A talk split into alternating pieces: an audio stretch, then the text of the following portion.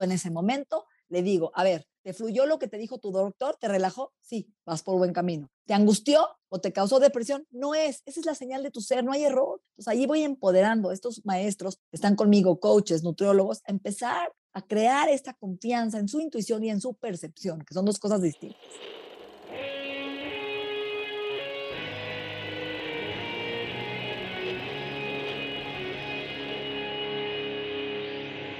Bienvenidos a Volver al Futuro Podcast, donde platicamos con las mentes que nos impulsan a crear el nuevo paradigma de salud y bienestar, conducido por Víctor Sadia.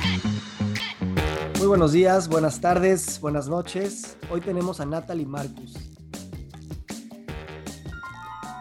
Natalie Marcus es nutrióloga funcional y tiene diplomados en trastornos de la alimentación, psicología transpersonal, neurociencias y adicciones. También tiene un fellowship de medicina antienvejecimiento. Es directora de Bienesta y del Instituto de Salud Funcional Mente Cuerpo. Es autora, educadora y conferencista.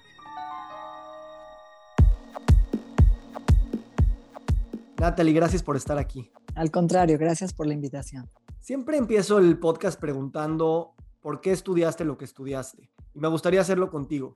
Bueno, yo debí haber sido médico oncólogo, es mi pasión el cáncer, y las hormonas, la endocrinología. Desde los seis años le dije a mi papá, yo voy a encontrar la vacuna del cáncer. A los 19 años me casé. Mi ex marido me dijo, la medicina o yo. Lo escogí a él, gracias a Dios, porque fíjate que hoy hago la medicina bonita, la preventiva, la que me gusta, la integrativa, a través de tener gemelas prematuras de un kilo eh, nacieron en la semana 30 y tenían muchos problemas de salud, de neurodesarrollo, bajo tono muscular, convulsiones, problemas hormonales. Decidirme a los 11 meses de ellas a estudiar y con una médico especialista en medicina osteopática, cranosacral en San Diego, California. Y a través de la osteopatía hay un estudio de sangre que hoy hago en México que se llama el Body Bio, que te detecta deficiencias, optimización a nivel de nutrición y suplementos y medicina funcional. Empecé a darles a mis hijas esta terapia cranosacral de ¿no? de eh, osteopatía, masaje, eh, terapia de neurodesarrollo y suplementos y empecé a ver los cambios, como mi hija se dejó enfermar, se pudo levantar su cuello, dejó el Botox, dejó el Valium, que es lo que me ofrecía la medicina tradicional para una bebé, y me fui a estudiar a Phoenix hace 24 años, medicina funcional. Traje estudios de vanguardia a México, estudios de epigenética, que ahorita te platico todo lo que hago, y empecé a ver el poder que tiene la nutrición en la salud mente-cuerpo, ¿no? Decidí que yo no quiero dar dietas para enflacar, quiero ayudar a sanar, encontrar la raíz de las enfermedades a través de una buena suplementación funcional, una dieta antiinflamatoria, técnicas de neurociencias y he estudiado muchísimo. Tengo una maestría en psicología transpersonal de la conciencia en Palo Alto. Ahorita estoy en una maestría en neurociencias. Tengo el primer instituto de Asociación de Salud Mexicana de Salud Mente Cuerpo. Tengo una universidad digital donde eh, me dedico más a enseñar y educar, que me fascina. Doy conferencias por todo el mundo, tengo dos libros y creo que somos mente cuerpo, no somos lo que comemos, Víctor, somos lo que sentimos, somos lo que tocamos, somos lo que experimentamos, somos moléculas de emoción y creo que es una medicina integral, ¿no? Me gusta. ¿Qué te llevó a salirte la medicina convencional cuando tus chiquitas se pusieron así? y confiar tanto en un proceso que a lo mejor en el paradigma en el que tú vivías, pues era raro, era a lo mejor chamanístico, a lo mejor vudú, a lo mejor un poco demasiado alternativo. Y de alguna manera estabas poniendo la vida de ellas en manos de doctores que los doctores en México no iban a estar muy de acuerdo. Bueno, después de ya tener una hija que cada mes convulsionaba por gripe y que cada vez que se enfermaba su cuello se le caía y no podía recuperar el tono muscular, era un trapo, tenía de alguna forma un problema hormonal donde no tenía estrógenos, entonces la vagina no se le abría y le tenía que poner una crema invasiva diario. Yo decía, es que yo no quiero vivir así, o sea, el Botox y el Valium no es la solución. Entonces, cuando tuve una, tuve una amiga muy cercana con un hijo con autismo, me dijo, mi hijo dejó de convulsionar, ya empezó a hablar cuando fui con esta doctora en San Diego. Entonces decidí emprender un viaje y pues romper paradigmas. Cuando traje esta medicina a México, los doctores creían que yo era una loca, ¿no? Cuando daba omegas a un bebé, probióticos, vitamina C, zinc, eh, miles de, nutri, de nutracéuticos, se llaman nutracéuticos, no suplementos, y pues ¿cómo le vas a dar ¿no? a esta gente con esclerosis múltiple mielina tomada? Y pues siempre he sido como una vanguardista, estoy adelante de todos. Yo tengo una universidad hace dos años antes de COVID digital, esto no empezó ahorita. Siempre voy a, a ayuno intermitente, hablé hace dos años antes de que la gente hablara. Pues siempre estoy buscando, innovando y tengo cosas increíbles aquí en mi oficina. Yo no te tomo un estudio de sangre, yo te hago un estudio de cabello donde mido tu ADN, lo pongo en un, como en una cajita, en un software, se manda a Europa y en 15 minutos puedo ver tu cuerpo sin que tú me digas nada. Yo te, te detecto deficiencias, microorganismos, radiación que nadie mide hoy, el electromagnetismo, nuestro cuerpo es terrible y nadie habla de esto, ¿no? Veo tus emociones, veo tu forma de dormir a través de tu cabello. Entonces, creo que sí me gusta innovar y sobre todo buscar que no es una sola cosa lo que tú dices, nunca hay una sola razón las causas de una enfermedad o de un síntoma son multifactoriales, siempre. Y la forma de tratarlos es multidisciplinariamente también. Entonces, creo que es la forma de, poder ayudar a la gente. ¿De dónde viene esa fuerza, energía, curiosidad para estar innovando, para estar buscando, para estar probando cosas nuevas? ¿De dónde viene eso? Bueno, yo creo que siempre he sido una mujer muy apasionada y muy intensa y leo mucho, investigo, me gusta estudiar, me gusta aprender, me gusta innovar yo creo que también mis papás me han enseñado a ser una mujer de mundo. Hablo muchos idiomas, viajo mucho, aprendo y creo que la relación con mis papás que ha sido muy dura, la verdad, tengo un papá muy duro, que siempre me decía, tú crees que sabes todo y no sabes nada, ¿no? Y esa era su frase preferida. Me enseñó a darme cuenta que, ok, no sé nada, entonces siempre tengo que seguir aprendiendo y demostrando que sí sé y que soy confiable. Una, por recuperar mi autoestima, que pues, una frase de esas es muy duro como niño, y crecer. Y otra parte es como una parte espiritual, una búsqueda mística que siempre he tenido. Yo eh, a los 22 años tuve un evento muy difícil personal un embarazo que tuve gemelar y a partir de ahí busqué un camino sufi, me metí al sufismo, aprendí a meditar, aprendí a tener un maestro muy duro que nos rompía el ego enfrente de todos y nos sacudía y he, sido una buscadora de la verdad porque siempre he sentido como que un vacío existencial, como que la vida no me va a dar esa felicidad. Los domingos de joven me deprimían mucho, no quería salir de mi casa, los domingos me, me aterraban vez esa melancolía y no le encontraba sentido a mi vida. Decía, es que tengo todo y me siento vacía. Porque sí soy guapa, pero soy inteligente, pero no siempre he tenido novios y tengo una casa que realmente nunca me ha faltado nada. He viajado desde los seis años a Europa. ¿Por qué me siento así? Y con culpa, ¿no? Además, decir, ¿por qué me siento tan insatisfecha por dentro y vacía si tengo todo y culpable? Porque pues mi papá me hacía sentir culpable, ¿no? Tienes todo y no eres feliz. Y ahí es donde encontré que el camino espiritual es un vacío que no te va a llenar ni tener otro novio, ni otra pareja, ni saber más carreras, ni maestrías y toda la parte intelectual es buena, pero ese vacío es tu relación con tu ser. Y ahí es donde me he metido con Joe Dispensa a muchas filosofías de vida, buscar y meditar, encontrar ese vacío a través de, ese sentido a mi vida. De ser una mujer que es integral, ¿no? Me gusta meditar, me gusta conocer, me gusta viajar, me gusta comer, quiero comerme la vida, quiero disfrutar todo, disfruto todo lo que me das, la vida me sorprende, me encanta comer, me encanta un buen vino, me encanta viajar, me encanta conocer gente como tú. Creo que es un enriquecimiento continuo que hace que ese vacío tenga un sentido, ¿no? A la vida. Sabes, hoy justo en la mañana fue de esos días de que tal cual intelectualmente me repito que yo tengo todo eso y la sensación de la mañana es como ah, presión y, angustia y miedo y ya sabes como se te prende ese, ese cassette.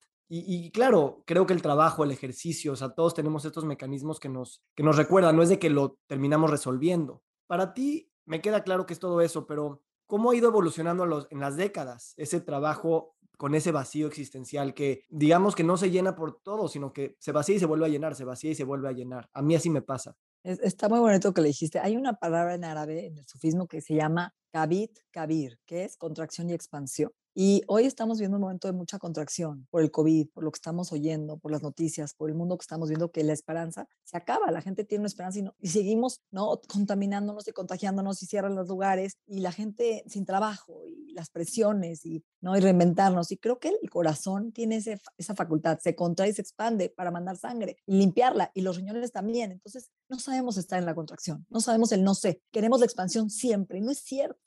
La vida y el aprendizaje es, me contraigo para irme para adentro, de acuerdo a mi área numerológica, que hoy estoy en, Saturno con Virgo, que yo necesito estar para adentro y escribir, y se murió mi mejor amiga hace un mes y medio de un infarto y la encontré muerta y me sacudió mi vida y cumplo 50 en un mes. Y es una contracción de cómo voy. Y viene, ¿qué va a venir en estos 50 años que me quedan? Porque yo voy a vivir otros 50. ¿Cómo los quiero vivir? Y ahí yo creo que ese del no sé viene la, la, creatividad, ¿no? La reinvención de Natalia, ¿cómo quiero vivir estos 50 años? Entonces decidí meterme en hacer cosas que no había hecho, como ayahuasca y zapito y rapé, irme con Joe Dispensa otra semana y empezar a, darme cuenta dos cosas que me pasaron muy fuertes. Uno, a perdonarme, porque tú te perdonas acá, pero no te perdonas acá. Entonces, me perdoné de verdad mi divorcio, ¿no? Eh, cosas que había vivido en mi niñez, la muerte de mi amiga y entender su muerte desde porque me culpaba yo, a lo mejor la llevé a vacunarse fue la vacuna la que la mató, yo la obligué a vacunarse y cosas que te vas cargando con creencias terribles y, y no la vi lo suficiente y no viajé lo suficiente con ella y ya no la voy a ver y quién va a ser mi gurú y mi hermana del alma. Muy duro, la verdad, muy duro y saber que no hay malo bueno y que no hay un perdón permanente. Es otra vez lo que tú dices, ir y venir, ¿no? Y vuelves a perdonarte y vuelves a encontrar un sentido a tu vida y otra vez de repente no le vuelves a encontrar el sentido, ves la negrura y otra vez viene la expansión de que amas tu vida y te amas a ti, pero es un vaivén de, de, de todo, ¿no? No hay blanco o negro, son colores, son matices. Y encontrarle un sentido, como tú, hoy me, te levantas temprano y dices, ¿qué necesidad de tanto trabajo y tanta presión? Y todo el mundo ve a Natalie como la superwoman que tiene cuatro clínicas y está en la tele y el radio. Y a veces me canso, Víctor, a veces digo, ya, quiero levantarme en la mañana a comer galletas marías con cajeta, irme a ver a mi nieto y no hacer nada. Pero de repente viene esta pasión otra vez que te, de ahí te agarras, ¿no? A decir, no, no, no, no, tengo que escribir mi tercer libro y tengo un curso que voy a dar y ya hice la Asociación Nueva de Salud y voy para adelante y voy y soy una guerrera y no me tumbo y si me tumbo me respeto y voy para arriba. Oye, está muy profunda nuestra conversación, ¿no? Está como terapia. Me engañaste, Gracias. me engañaste. Gracias por la confianza. Y, sabes, o sea, en estos momentos de, contracción, y creo que tú lo has vivido así, además de que eres una persona muy mediática y muy abierta, y, y eso creo que es la mejor manera de sanar, también los que nos levantan son las personas que están a nuestro alrededor y nuestros pacientes, nuestros amigos, nuestros familiares, que cuando nosotros tenemos esa energía, esa gente con una palabra, con un mensaje, con una necesidad a veces, nos recuerda ese poder de sanación interdependiente que tenemos entre todos. ¿Cómo te ha ayudado a ti el educar a través de las redes sociales, videos, programas, podcasts, estás en todas partes? ¿Cómo te ha ayudado a ti esa constante exposición que te hace tener que estar innovando y aprendiendo, pero también pues enseñando quién eres? Y al mismo tiempo, ¿qué cosas crees que también te limita el estar siempre hablando eh, hacia afuera? Una gran pregunta. Bueno, primero, a través de todo este proceso que hice de sanación y del perdón, me di cuenta de dos cosas. Yo tengo una misión. Mi misión es, uno, ayudar a que la gente se perdone. Y me quedó muy claro. Si no te perdonas, no puedes crecer ni sanarte. Y segundo, a dar esperanza. Esa es mi misión. Y creo que hoy, más que nunca, las redes me permiten acercarme a millones de personas de todo el mundo a darles esperanza y a sanarlos, porque sanarte no es comer manzana ni tomar vitamina C, es mente, cuerpo, es cómo te percibes, en qué te quieres convertir, qué dejas atrás, que ya no te sirve.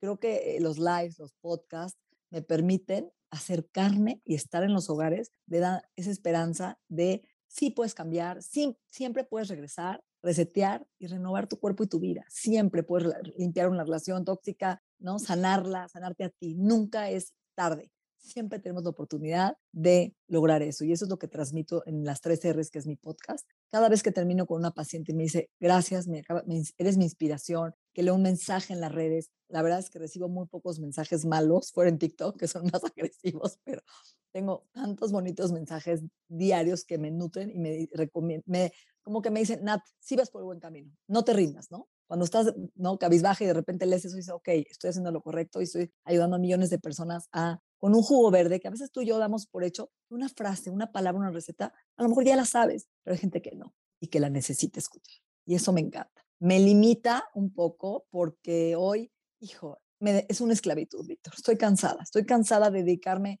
todas las noches llegar a mi casa y en vez de leer un libro que yo creo que ya hubiera acabado 10 libros a la semana, estoy contestando redes, porque contesto yo, leo, llevo cinco redes y las reviso diario. Y es una esclavitud de que el ego también, ¿no? El ego entra de cuántos likes y por qué no lo vieron y por qué no les gustó y qué pasó ahí. Y te empieza a comparar con los demás y qué está pasando. Entonces es una trampa. Entonces ahí te das cuenta, a ver, tú no buscas la aceptación ni nada en los likes. Tú lo haces porque es tu parte esencial, que la vas a manifestar y darle vida a la vida y manifestar tu ser. Y el que lo reciba bien y el que no lo reciba bien, hay gente que no está lista, hay gente que no le importa, hay gente que no tiene el dinero o que no le caíste bien simplemente. Y se vale. Tú vienes a cumplir y a dar lo mejor de ti en cada momento y lo demás se acomoda y esa es mi visión.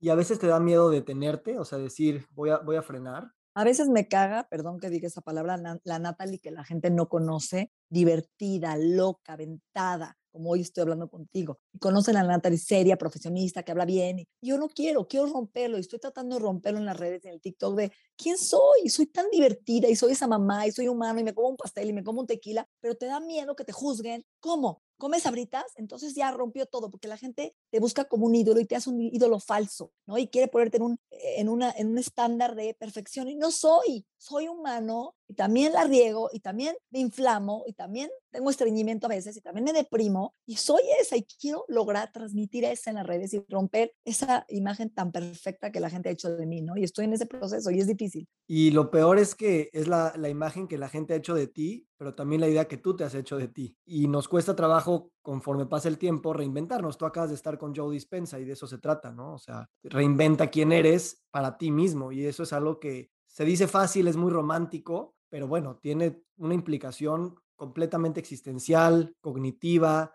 espiritual y muy arriesgada, porque hay un abismo ahí que ni te atreves ni a acercarte.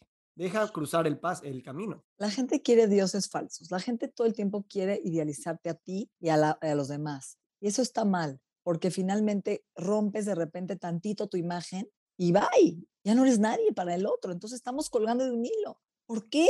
¿Por qué no pueden verte integral y verte con tus debilidades? Y al contrario, eso creo que sería mucho más humano para la gente. Y aquí hay un tema interesante, a veces lo toco en este podcast, me gustaría tocarlo más, y es el, el rol de las sanadoras y profesionales de la salud mujeres. Tú te pusieron la pregunta muy joven en tu vida, la medicina o yo, y me encanta porque dices, qué bueno que escogí esa parte de, te abriste a la medicina que te gusta, ¿no? Pero ¿Qué pasa con estas mujeres que pues están muy demandadas, que siempre tienen que tener la imagen de todo perfecto, la casa, el trabajo? Y siento que ahí, así como es difícil y podemos escuchar esa historia tuya, también justo porque es difícil y que nos atrevamos a hablarlo, eso a un paciente le da mucho, ¿no? Porque es el proceso de sanación integral que una mujer está saliendo no nomás en la parte médica, nutricional o en la, en la que sea que escoge, sino equilibrar su vida, su sexualidad, su familia, su trabajo, su dinero, su libertad y su capacidad de poderse reinventar cada cinco minutos si quiere. Yo creo que es un tema muy complicado. Si te das cuenta, la fibromalgia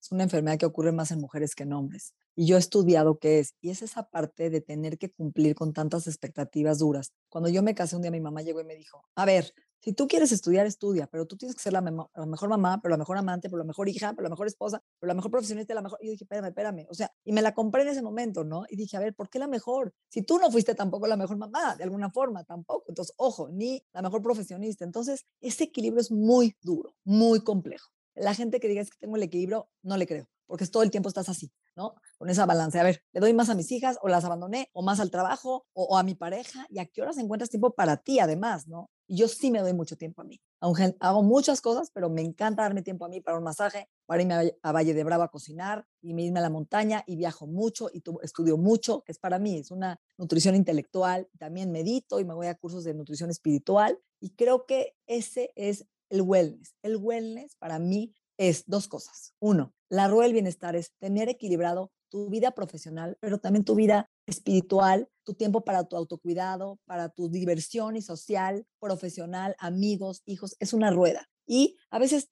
esa rueda se hace más chiquita en un área y más grande en otra y está bien, pero estar consciente, ¿no? Y dejar de exigirte tanta perfección siempre. ¿Por qué? Porque creo que lo que te hace feliz es tener ese equilibrio. Para mí es salud. Y salud para mí es tener un sistema nervioso regulado, más que otra cosa. ¿A qué me refiero con esto? Hay dos sistemas, el parasimpático y el simpático. El simpático es obligatorio, pararte de la cama, la adrenalina, ir a trabajar, ¿no? Es como el fight, fright, response, ¿no? Huida o ataque. Tenemos más adrenalina, sangre en las piernas, late el corazón, empieza a bombear más sangre, taquicardia, etc. Pero el parasimpático es la calma, el ritmo, la quietud, y necesitamos de los dos. Y hoy estamos viviendo totalmente en un sistema simpático predominante sobrevivencia elevando el cortisol y esa hormona del estrés nos está llevando a cáncer, a fibromalgia, a gastritis y podremos hablar tú y yo cinco horas de esto. Entonces, si yo no tengo regulado un sistema nervioso, no hay salud en mi cuerpo y no hay wellness, aunque tome manzanas. Y ahí está la parte de yo dispensa, Víctor, porque si Natalie llega con su viejo yo, con esta basura energética, con sus creencias jodidas, sus relaciones tóxicas, a tomar vitaminas, ¿no? A comer sano, dieta vegana, no sirve, señores. Primero regula tu sistema nervioso en tu nuevo yo en qué me quiero convertir. Y ahora en este nuevo yo estoy abierta a recibir la meditación, los suplementos, la dieta keto o la que hagas, pero con un nuevo paradigma de tu nuevo, de lo que te quieres reinventar. Y el, el sistema nervioso es todo, ¿no? A ver, ahora, un tema que a mí ahorita lo tengo muy presente, estoy escribiendo un libro de cáncer. Okay. Y tú dices que te apasiona también este tema desde, desde siempre, quería ser médico oncólogo. Y ahorita hablando del sistema simpático y parasimpático, ¿por qué te apasiona el cáncer?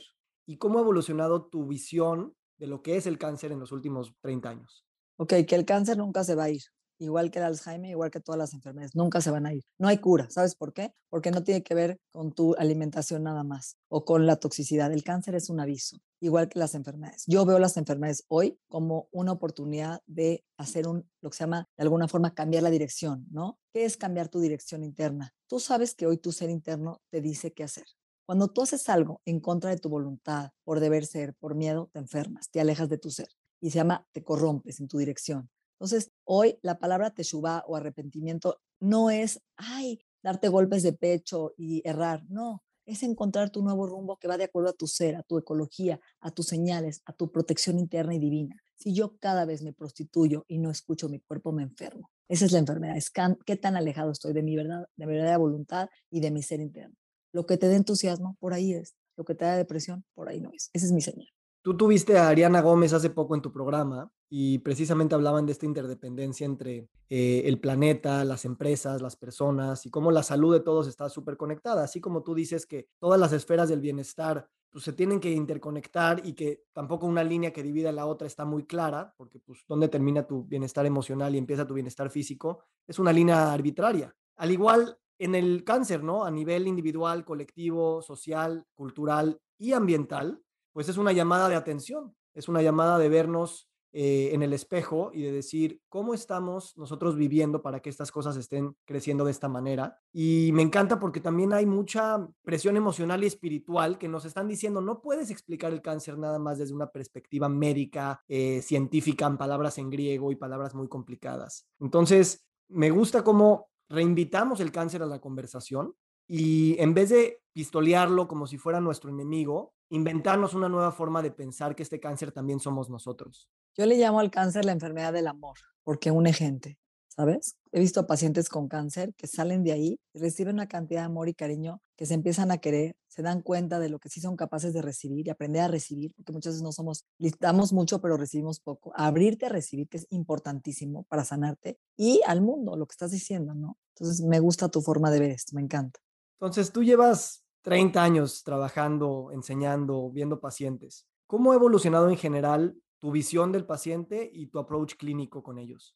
Qué malo eres, estás haciendo las cuentas porque te dije que voy a cumplir 50, pero sí. Mira, yo creo que es muy importante. Cuando yo empecé la nutrición, empecé a leer la sangre. Veo mucha gente que no sabe interpretar la sangre, Víctor, que ve un calcio alto y cree que tiene mucho calcio. Es al revés, estás perdiendo calcio en la sangre. Entonces, empezar a entender, a leer realmente la sangre. Segundo, a través de complementar la sangre con estudios de vanguardia, como te platico. Tengo equipos aquí que llega el paciente, le saco un pelo, en la mano mido escáner de antioxidantes, en la mano veo tus metales pesados. O sea, tengo una visión más global, porque no nada más eres la sangre. En ese momento tu sangre cambió porque energéticamente fue un momento que a lo mejor estaba pasando un virus. Sea, hay que tomar en cuenta tu historia clínica, quién eres, a qué vienes. Siempre le pregunto al paciente, oye, si yo tuviera una varita mágica, dime tres cosas que quisieras cambiar o mejorar. A veces ni siquiera saben, no tienen su motivación clara no tienen, o sea, ¿qué vienes? ¿Cómo te puedo ayudar? ¿En qué te vas a convertir si no lo sabes? Entonces, como que los ayuda a refinar su intención y su motivación. No vienes a enflacar, vienes a estar sano. El enflacar es una consecuencia de tu estilo de vida, ¿no? Son muy importantes. Regresar a, a, tu intención verdadera. Si tú estás bien contigo mismo, si tienes una buena relación con la comida,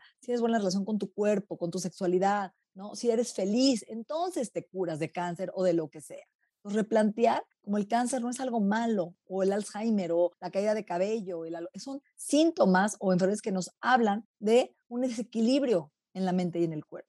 Entonces, siempre como que eh, me trato de regresar al paciente y decir, a ver, número uno, vamos a limpiar tu pasado, porque a veces traemos una epigenética de la abuela o de la mamá que ya estamos de alguna forma predispuestos o condicionados a voy a tener cáncer o voy a tener cáncer de mama o Alzheimer. No, primero 5% de las enfermedades son genéticas, el 95% es lo que tú le haces a esos genes con tu estilo de vida. Tú los prendes o los apagas de acuerdo a tus pensamientos, a tus creencias, a tus emociones y a lo que respiras, a lo que te untas y a lo que comes. Entonces yo los ayudo mente, cuerpo, a desintoxicarlos, no nada más de los alimentos, de pensamientos y creencias y romperlos y verlo como una creencia. ¿No? Te cuento rápido hoy un caso, vino un niño a verme de Valle de Bravo que tiene convulsiones. Entonces lo meten los papás en una dieta keto porque se fue a San Francisco y le quieren hacer una lobotomía. Y deciden que no le van a hacer una lobotomía y que lo van a poner en keto. Y a partir de eso, muy bien, el niño nunca vuelve a convulsionar. Pero ¿qué pasa? Que el niño lleva ya 10 años en keto. No puede comer una pasta, una pizza, está harto. Y ya trae una etiqueta hoy de que él es débil y que su cuerpo es defectuoso,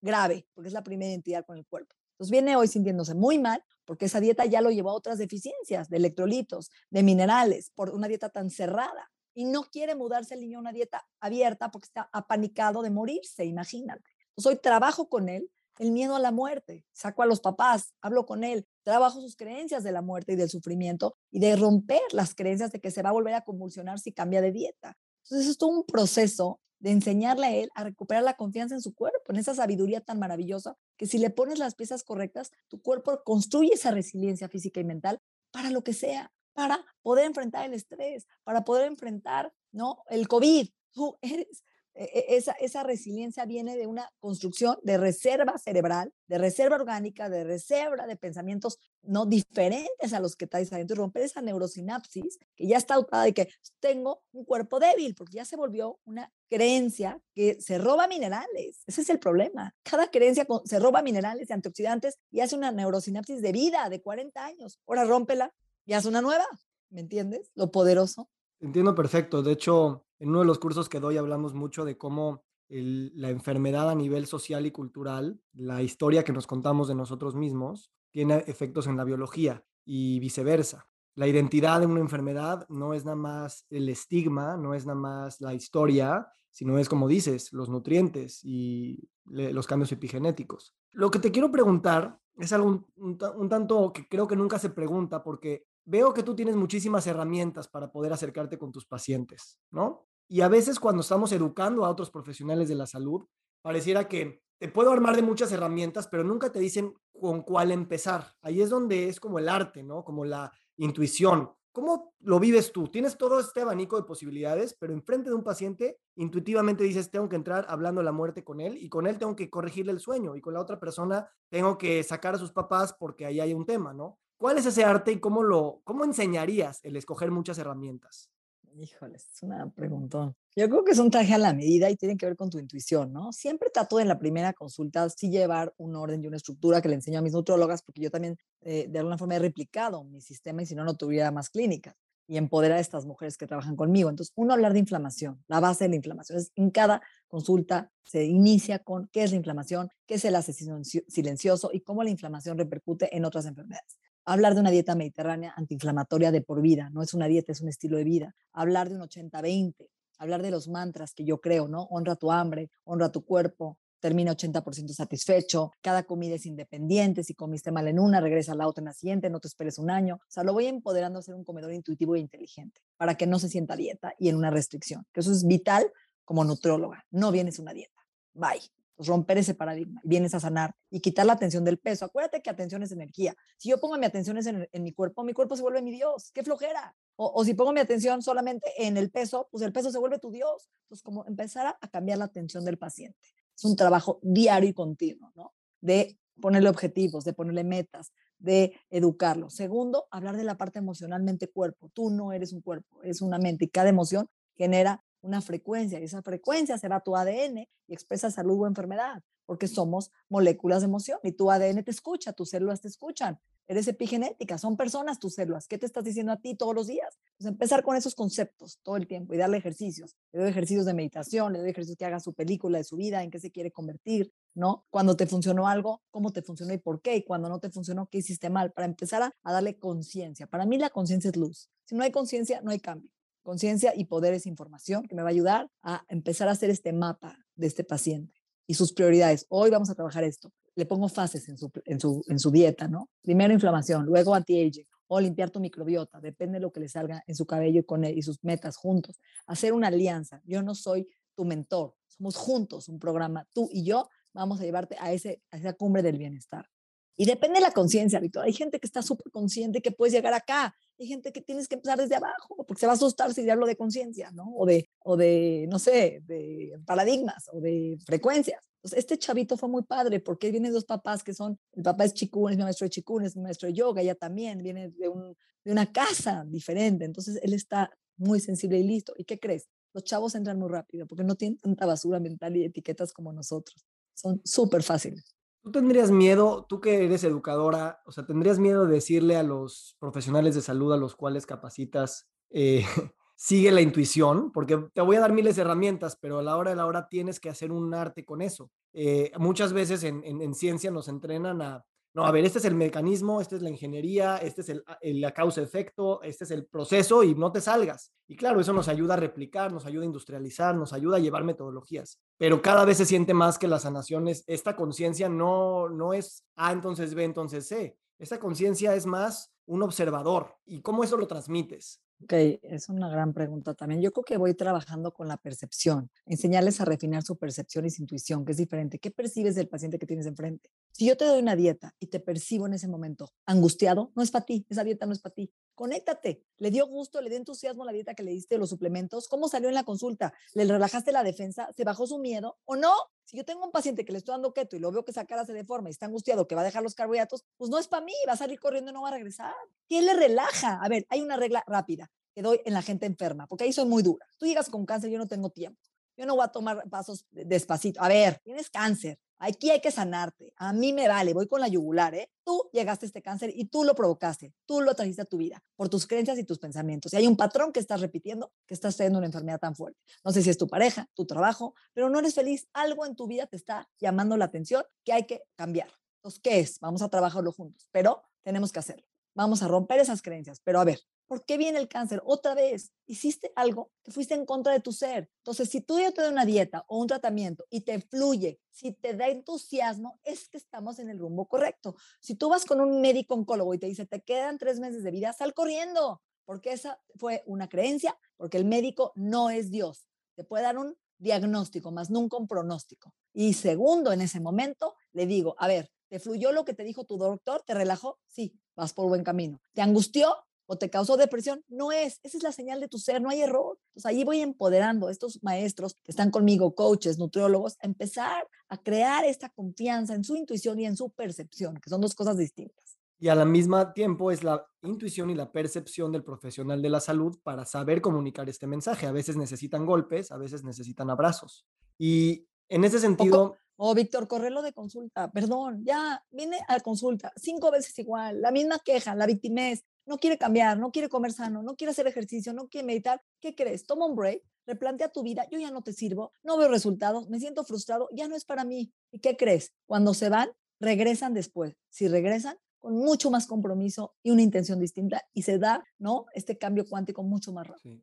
Te voy a decir algo, creo que nunca lo he dicho en fuerte, pero digo, no, no, es nada controversial, pero la idea es que yo ahorita que estoy escribiendo de cáncer, mucha gente, normalmente gente de, que lleva más tiempo en la medicina, no les gusta que les digas que el cáncer es causado por el mismo paciente, ¿no? Y creo que hoy tenemos suficiente pensamiento crítico para tampoco estar seguros de que todo lo estamos causando nosotros. Totalmente. Entonces, me encanta hacia dónde vas, pero el toque que yo le estoy dando ahorita es, no importa si el cáncer vino por eso o no, porque eso te, te quita la culpa y la responsabilidad y el rechazo y, la ansiedad de que te está dando, es mi culpa. Olvídate de la causa. Lo que sí te digo es que la solución o la salida sí pasa por sanar todas esas cosas que pueden o no habértelo causado. Eso creo que libera mucha, mucha tensión y te pone a ver hacia el futuro en vez de decir, híjole, sí habré sido yo y te pasas 20 años pensando si fuiste tú o no. Y creo que eso es la manera de educar de los padres del pasado y del mismo de la ciencia, de buscar la causa. Deja la causa, mejor ve lo que tienes en el presente y piensa hacia, tu futuro. No, me encanta, a lo mejor me expresé mal. Yo, la verdad es que el cáncer es mi pasión y no cobro cáncer, lo hago pro bono.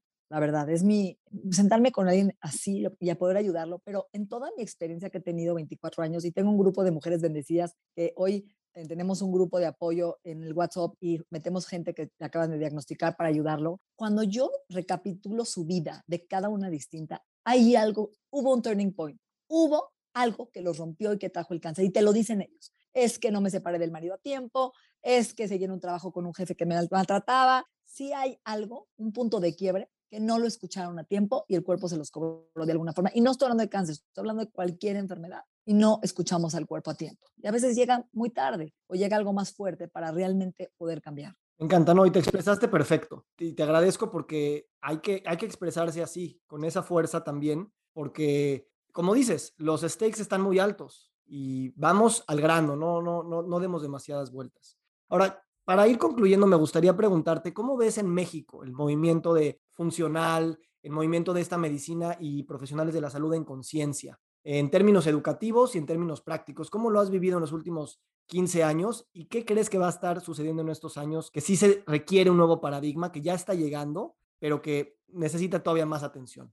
Yo creo que hay una creciente, ¿no? Un campo, un, como, como un, ¿cómo se llama? Cuando brincas cuánticamente muy rápido en los últimos cinco años, te diría yo, radical, ¿no? Hay más coaches que nunca, la gente está hablando de un estilo de vida, de los suplementos, ¿no? De tomar conciencia de tu salud, de buscar alguna forma de tai chi, yoga, meditación, como nunca, a lo mejor los últimos 10. Pero nosotros tenemos 20 años de rezago en México y lo veo porque cuando yo me embaracé ni siquiera me dieron ácido fólico. Y hoy me doy cuenta que no, que México ha sido un país de siempre de chamanes, ¿no? De brujos, de herbolaria, de, como dice la gente, yo no voy a hacer ayahuasca. No le tienen miedo al tainol, pero sí a la ayahuasca, cuando ha sido una medicina que ha sido usada por millones de años, ¿no? Entonces, creo que sí, que tenemos una cultura en este país maravillosa que siempre te lleva a lo que nuestros antepasados hacían, a regresar a tu casa, a limpiar lo procesado, a comer del suelo, a buscar, ¿no? Ser más libre, a menos apegos, ¿no? y esa parte creo que ahí está. Nada más hay que retomarla y escucharla y hacerla tuya, ¿no? Me encanta. Me encanta. ¿Qué sigue para ti? Y no lo digo en términos de generar ansiedad y to-do lists, sino en términos de continuar integrando esta, esta, este cúmulo de experiencias y conocimientos y, como dices, esta gran esperanza que quieres meter en las personas. Bueno, yo ahorita abrí este mes la Asociación Mexicana de Salud Mente Cuerpo, donde dejo de dar consulta y me dedico prácticamente a educar médicos y nutriólogos con lo que yo hago, a dar todos mis secretos, todo mi know-how y compartir mi estudio de cabello a nivel toda la República, el que lo quiera hacer, a darle mi línea de suplementos. Tengo un laboratorio este, eh, que acabo de comprar este año, que lo estoy realmente invirtiéndole muchísimo. ¿no? Tengo ya gomitas, tabletas, shots y empezar a hacer la marca de la gente que necesite su propia marca de suplementos. Estoy exportando a Estados Unidos, eh, a Amazon, entonces estoy creciendo mucho, la verdad, pero sobre todo creo que mi vocación a partir de los 50 es enseñar es ser maestra, es dar conferencias por todo el mundo, viajar, dar clases, educar, empoderar y menos consulta uno a uno. Estoy cansada. Una pregunta que no me puedo aguantar, este, tal vez la hubiera tenido que meter antes, pero ¿cómo ha evolucionado tu relación con el dinero en las últimas décadas? Una preguntón, ¿eh? híjole, estás hoy con todo. Bueno, el dinero para mí es un vehículo. ¿Por qué? Porque es energía y soy muy desprendida del dinero. Gasto mucho, doy mucho y la verdad no le tengo apego. Siento que el dinero, hijo, entre más das, más te llega creo que si tú haces lo que te gusta en la vida, te llega el dinero. Y ¿Siempre fuiste así?